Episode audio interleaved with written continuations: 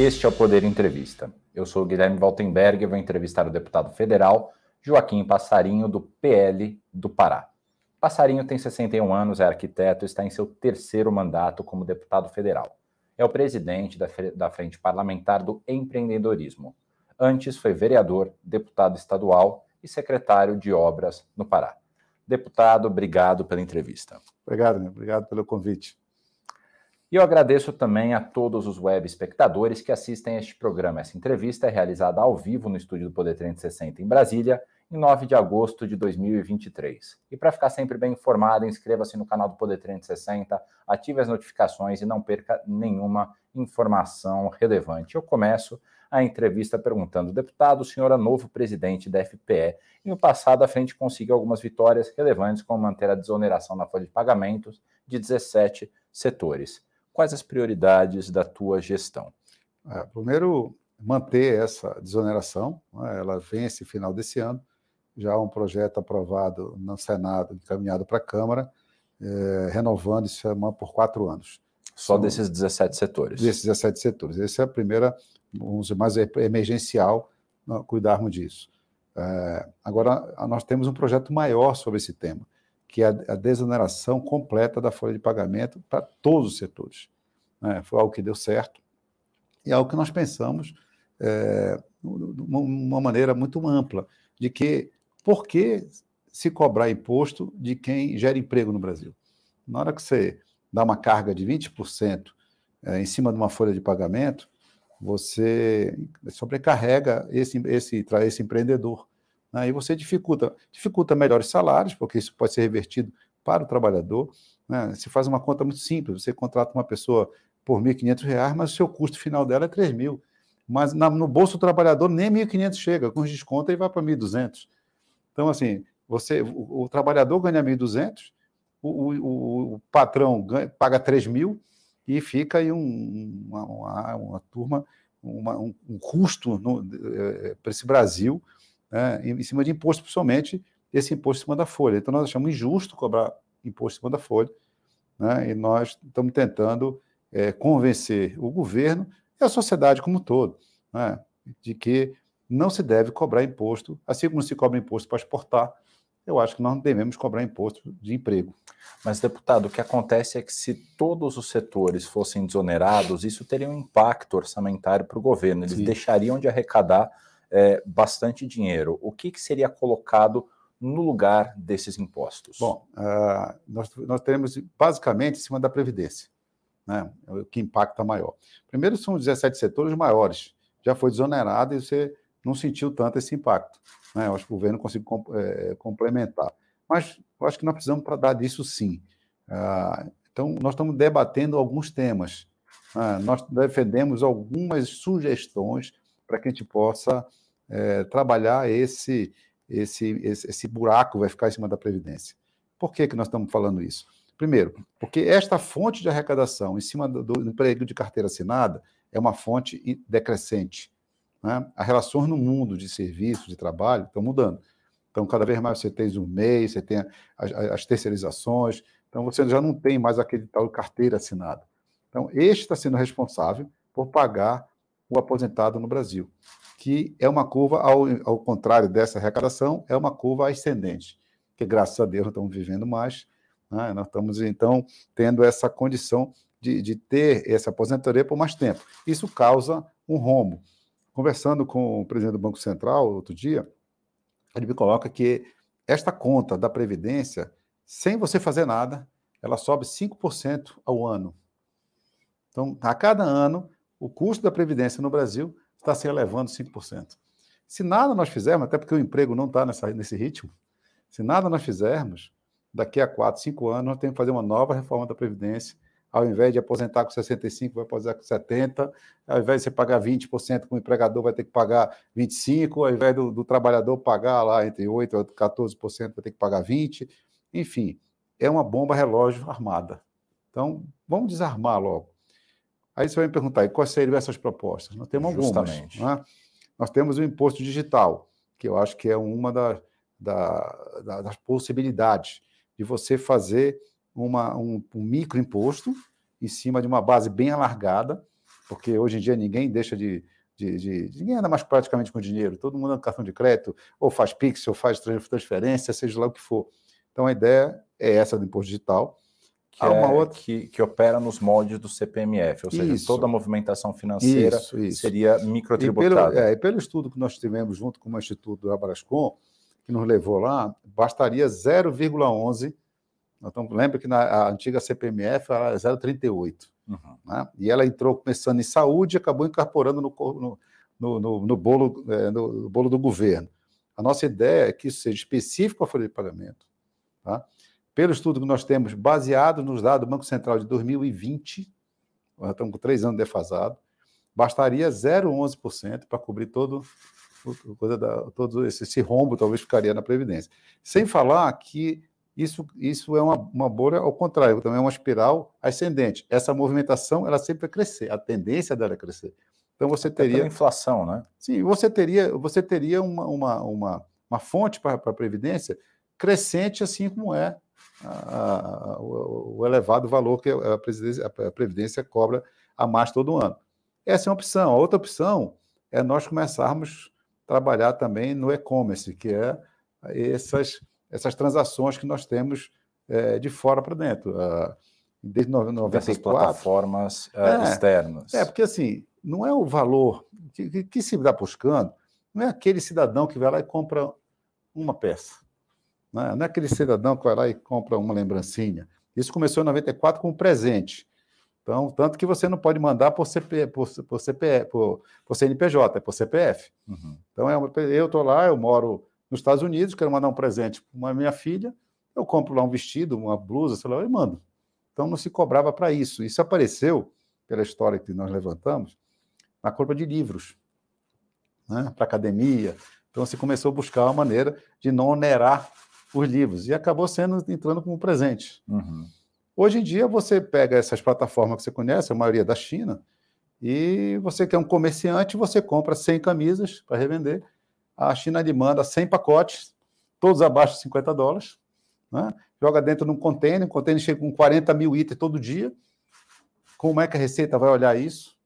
E sempre no nome de um CPF de alguém lá, de um chinês. Né?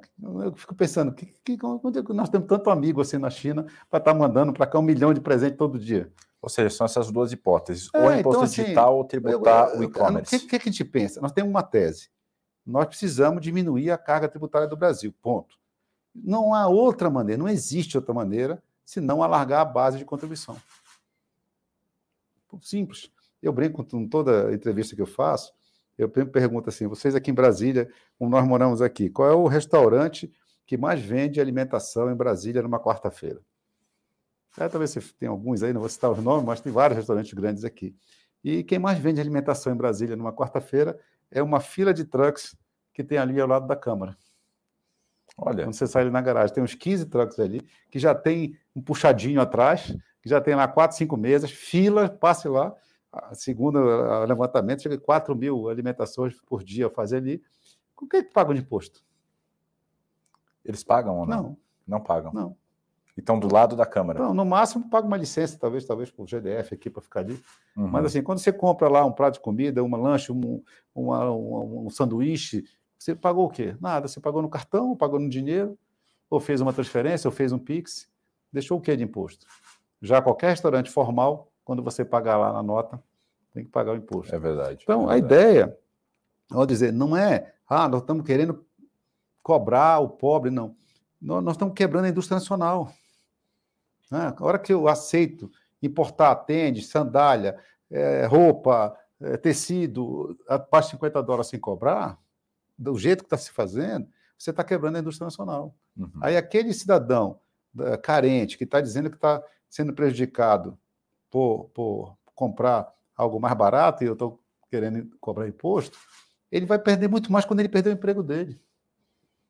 Tá? Ou então, se não é para cobrar até 50 dólares de que, do que é fabricado na China, por exemplo, por que não, então não cobra de quem fabrica no Brasil? O injusto é o não cobrar imposto do que vem de fora e cobrar imposto do empresário para brasileiro. Uhum. Isso que é injustiça. Então, nós estamos vendo alguns temas. Por que nós não temos uma coisa fixa? É, porque o nosso foco não é na Previdência, o nosso foco é na desoneração da folha. Né? Para aumentar, então, na avaliação de vocês, aumentaria a contratação de mão de obra. Sim. E Esses também... 20% eles poderiam ser colocados ou na diminuição de preço, ou na contratação de mais pessoas, ou até na, na qualificação e pagamento melhor das pessoas uhum. que é de trabalho.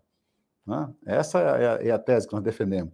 Nós não estamos aqui discutindo, a nosso, o foco não é simplesmente a Previdência, nós estamos discutindo a Previdência porque a, previ, a previ, é, vai, com a saída do, da, do, do, imposto em cima da folha, você vai causar um buraco na Previdência. Então, temos que discutir isso. Claro. Ah, temos que discutir seriamente isso. Uhum. Mas nós não temos foco em imposto digital, nosso foco é desoneração da folha, que acho que lá na ponta o cidadão vai ganhar. E o debate é o caminho. Sim, sim. É, até por isso, você tocou na CPMF. Uhum. Se nós não debatermos com a sociedade, a impressão que é, até na, na, na, grande mídia, sai no outro dia. Deputado quer a volta da CPMF. Não, não é isso que eu quero. A CPMF não veio contra nada. Uhum. A CPMF foi um imposto novo criado, mais um imposto que era para ser transitório, acabou sendo definitivo, depois caiu. Então a nossa ideia não é isso. A nossa ideia é a troca de um imposto podre, um imposto velho, um imposto arcaico, que já não está dando conta porque ele veio, uhum. por algo moderno, algo que amplia demasiadamente a, a base, né, para que você possa cobrar pouco. Uhum. Então, a nossa tese é: se eu cobro pouco, eu arrecado mais.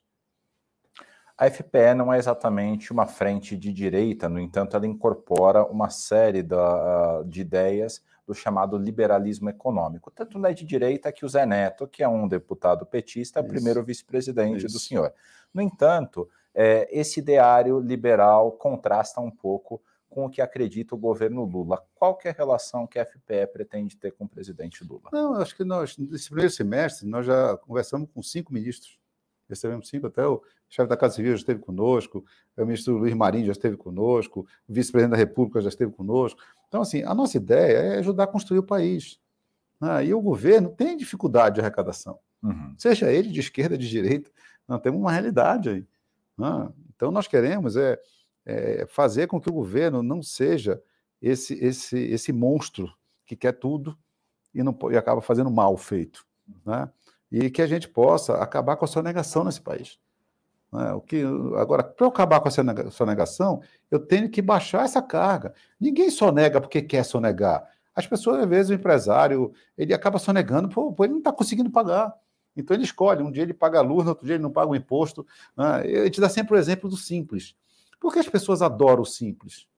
Porque ele é simples, tu paga um DARF e o governo que se divida. É. Então, eu, tem, tem casos de empresa que talvez elas, elas fossem por lucro presumido, poderiam pagar até menos. Uhum. Mas eles não querem, porque aí você gera um bando de, de, uma estrutura imensa que você tem que ter de contador, de advogado, de tributarista, e no final você não sabe se está pagando correto. Uhum. Ainda pode apanhar na frente. O DAF não. Mas em cima do teu faturamento, você paga uma boleta, ali o governo tira o que é federal, o que é estadual, o que é municipal, o governo se divide. Então é isso que nós queremos fazer. O empresário, a primeira coisa que ele pede para nós é simplificação. Uhum. Então, um imposto digital, e incorporando todo esse processo que está fora, eu acho que o governo vai arrecadar mais, o governo vai conseguir fazer as suas, as suas promessas de campanha né, sociais, né, e você consegue desonerar o povo brasileiro, e principalmente aquele que gera emprego, gera renda, que é, o, que é a nossa economia, que é a nossa, a nossa iniciativa privada. Né? Nós entendemos, e aí na frente tem esse entendimento, dependendo, mesmo Zé Neto com a gente, que o Estado não é aquele Estado que tem que fazer tudo, é o Estado que tem que entrar na parte é, mais, mais específica, saneamento, ajudar no saneamento, na segurança, na saúde, na educação, e deixar que a iniciativa privada faça, porque ela faz mais barato e faz mais bem feito. Pergunta pessoal para o senhor. O senhor é do PL do ex-presidente Jair Bolsonaro. O senhor se considera de oposição ao governo Lula? Eu, eu, pelo, eu, assim, eu tenho minhas ideias. Eu partido com 90 deputados. Não uhum. é um uhum. partido que tem uma, não, é uma, não tem uma unidade. Né? Você tem pessoas ali que nunca, nunca nem subiram no palanque com o Bolsonaro. Tem pessoas que subiram. Eu subi. Né? Eu me considero oposição ao governo, mas não me considero oposição ao Brasil. Uhum. Eu não, não considero, não vou virar a costa para um setor produtivo, que é importante. É, é, não é porque eu, eu, não estou no governo, eu sou oposição, que eu vou trabalhar contra o governo. Uhum. Né? Eu, eu, defendo o agronegócio, eu sou muito ligado ao agronegócio no meu estado e não, eu não, tenho, não sou produtor rural, não tenho nenhum palmo de terra. Uhum. Mas eu trabalho com isso senhor consegue dizer uma ação positiva e uma ação negativa do atual governo? Olha, a negativa, eu acho que dentro da, algo que surgiu lá dentro de nós para frente, que foi o voto de qualidade do CARF. Uhum.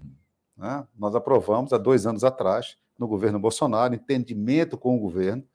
O nosso relator foi o nosso presidente Marco Bertaioli. Uhum. O, que é o CARF? É um órgão de administração de recurso administrativo. Então, se você está pagando o seu imposto e você não tem uma definição direta se você pagou correto, você é multado, mas você acha que pagou correto, você recorre ao CARF. Uhum. O CAF tem 120 membros conselheiros, em turma de oito. Então, aproximadamente isso é o, o, básico.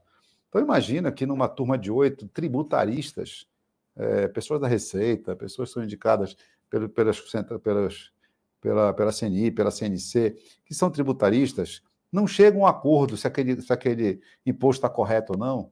Será que é o empresário lá na ponta que tem que resolver isso? Eu tenho oito tributaristas numa votação da 4 a 4. Aí você tem um voto de qualidade pró-fisco. Nós invertemos isso há dois anos atrás, no entendimento com o governo Bolsonaro, com entendimento com, com o ministro Paulo Guedes, e transformamos em caso de dúvida pró-contribuinte. Uhum. É no caso da justiça. Se você vai no, no, no, no julgamento da empate, né, em dúvida o réu. Uhum. Então, esse basicamente. Isso, e a Câmara votou por unanimidade, incluindo o voto do PT. Uhum. Né? E agora o governo, com a ânsia de arrecadar, ele inverte isso novamente e, e traz o CAF para o voto de qualidade pró-fisco. Uhum. Volta-se a colocar, em caso de empate, quem vai pagar o pato é o, contribuinte, é o consumidor, é o cidadão. Então, esse, para mim, é, um, é uma bola fora que o governo deu. E uma bola né? dentro? Eu acho que o governo ainda não conseguiu acertar. É, nós discutimos um dia desses sobre juros, e que estão altos no Brasil, você paga eu, pago, ninguém gosta de pagar juros altos, mas o governo tem que fazer a sua parte. Uhum. Eu acho que o governo, por falta de uma base política sólida, consolidada, o governo tenta construir sua base, e a minha opinião é essa, esse talvez seja o grande erro do governo, está tentando construir por soluços, né, ou por votações, em vez de consolidar uma base. A cada votação, a cada intenção, ele vai lá e tenta construir, o governo não conseguiu fazer aí na reforma tributária, não conseguiu terminar a votação do acabouço fiscal, não conseguiu nada. O governo até agora não entregou pronto nada, apenas boas intenções. E nós precisamos ter isso. O teto do gasto era, um, era algo difícil de aceitar, porque as pessoas precisavam precisavam de, de algumas áreas, é, um gasto a mais, como educação e saúde, isso já era possível. Já era possível. Mas não ter nada, né, não ter um teto, não ter uma, não ter uma noção. Você tem. Nós estamos indo aí para uma possibilidade de 140 bilhões de déficits no ano. Esse primeiro semestre fechou com quase 50 bi, uhum. Saindo de 56 bi de, de, de, positivo no ano passado, passa 46, 47 bi de prejuízo esse ano, uhum. de déficit. Quando você tem um déficit, significa que você gastou mais do que arrecadou. E se eu gastar mais do que arrecado, mais de 100 bi, o governo puxa esse dinheiro no mercado. Ele emite papel. Na hora que ele emite papel, ele aumenta a dívida pública.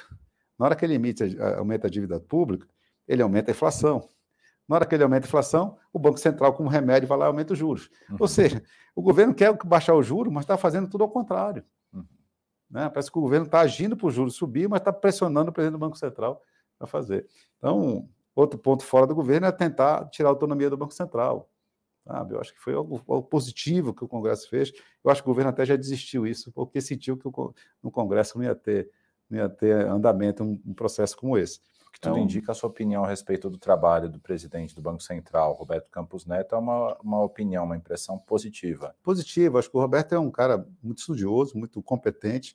E vamos dizer, não, não vamos personalizar no Roberto Campos Neto. É, o, o Copom lá é um, é um, são grupos, né? são sete, oito pessoas também. São técnicos. O governo agora botou duas pessoas lá dentro. Uhum. Né? E as pessoas estão entendendo o trabalho sendo técnico. Então, logicamente, se você se, se, a, se, se a condição do mundo melhorou, e o, o, próprio Copom já botou meio por cento a menos no juro, já sinalizando que vai fazer diminuições de meio e meio. Uhum. Então, isso já sinaliza para frente. Já é um ponto positivo para o governo poder distensionar essa briga com o Campos Neto. Não é o Campos Neto, eu acho que o Banco Central Independente é algo que a sociedade pedia é algo que, que dá segurança jurídica, dá, dá conforto para quem está querendo investir no Brasil. O senhor citou a, a base do governo, que eles estão tendo dificuldade em criar essa base. Como é que o senhor está vendo a aproximação do PP e dos republicanos, que foram parte da base de apoio do ex-presidente Bolsonaro com o governo? Olha, eu sempre digo assim: você tem todos, nos partidos, principalmente nos grandes, todo tipo de, de posicionamento. Tem pessoas que, que acham que deve se aproximar do governo para levar benefícios para os seus estados, para suas bases. Né? Acho natural, a próprio, o próprio PL tem alguns deputados de 100, você tem alguns aí que precisam e querem se aproximar do governo, a grande maioria não. Assim como nesses partidos, PP, União, Republicanos, é, mesmo estando na base do governo, vamos lá, União tem, tem três ministros. Né? Sabe quem é de União? Sérgio Moro. Como é que faz? Uhum.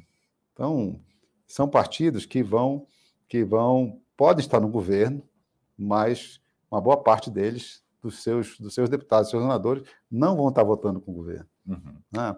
Então, assim, o governo não consegue ainda fazer, mesmo com todo esse esforço que ele está fazendo.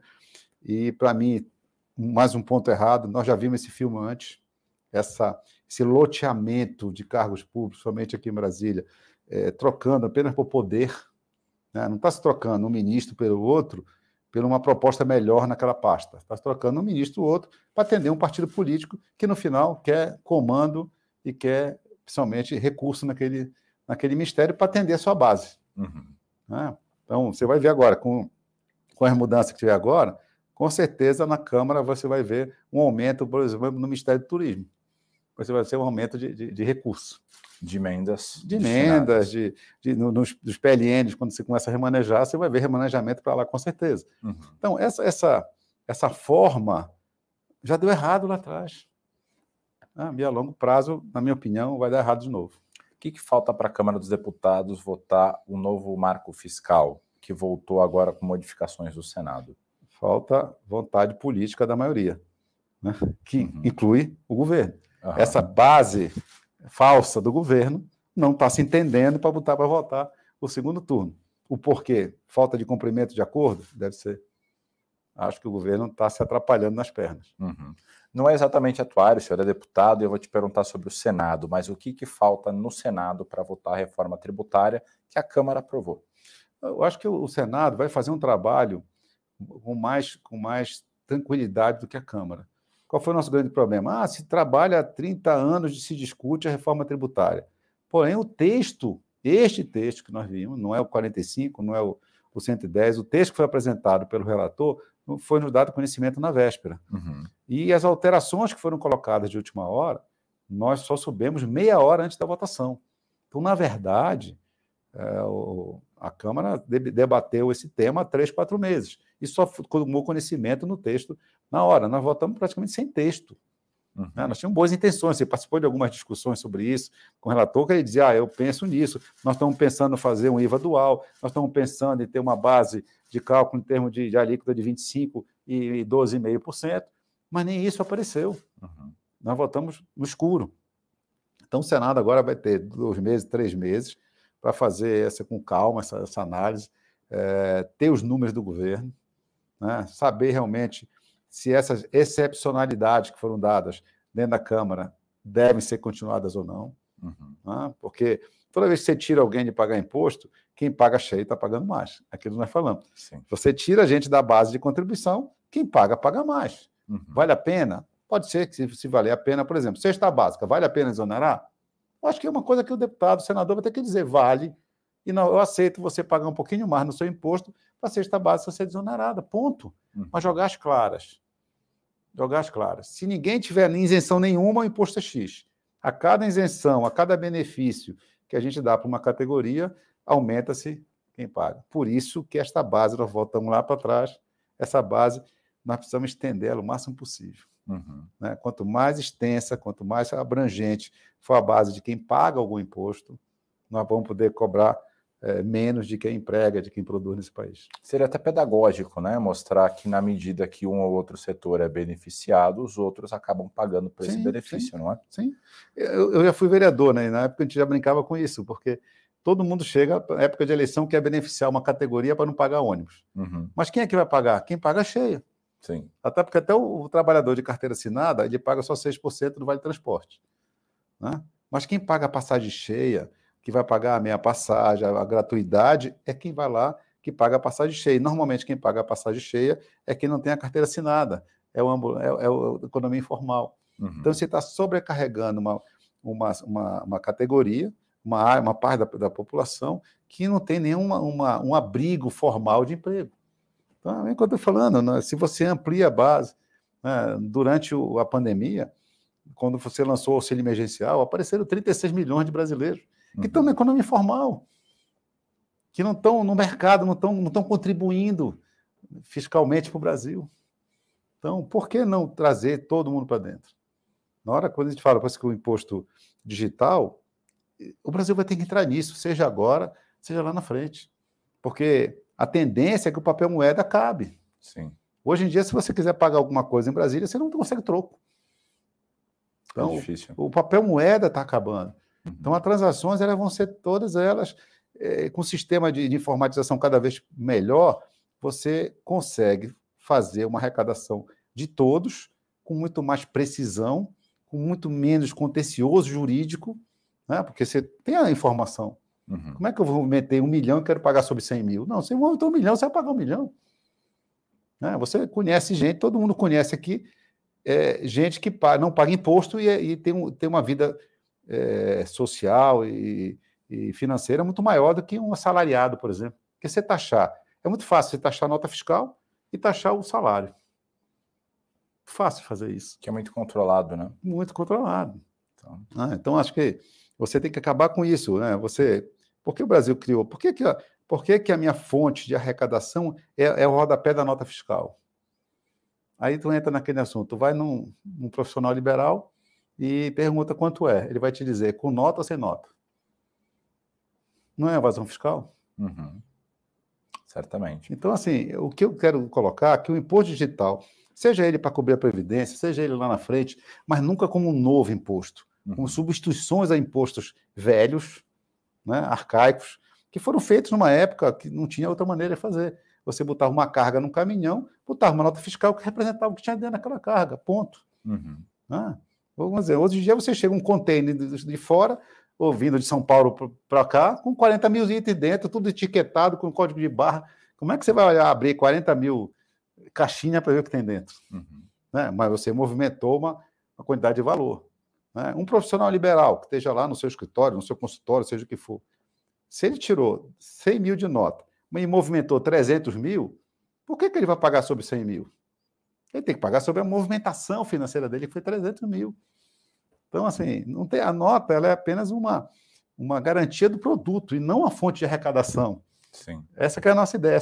Agora, é uma ideia que você tem que mexer na cabeça, principalmente do fisco brasileiro. É. Né? A Receita não gosta de falar nisso, os fiscos estaduais não gostam de falar nisso, eles querem manter as coisas como estão. Então, é, nós precisamos de entrevistas como essa, precisamos de vocês num debate como esse, para a gente botar as pessoas para refletir.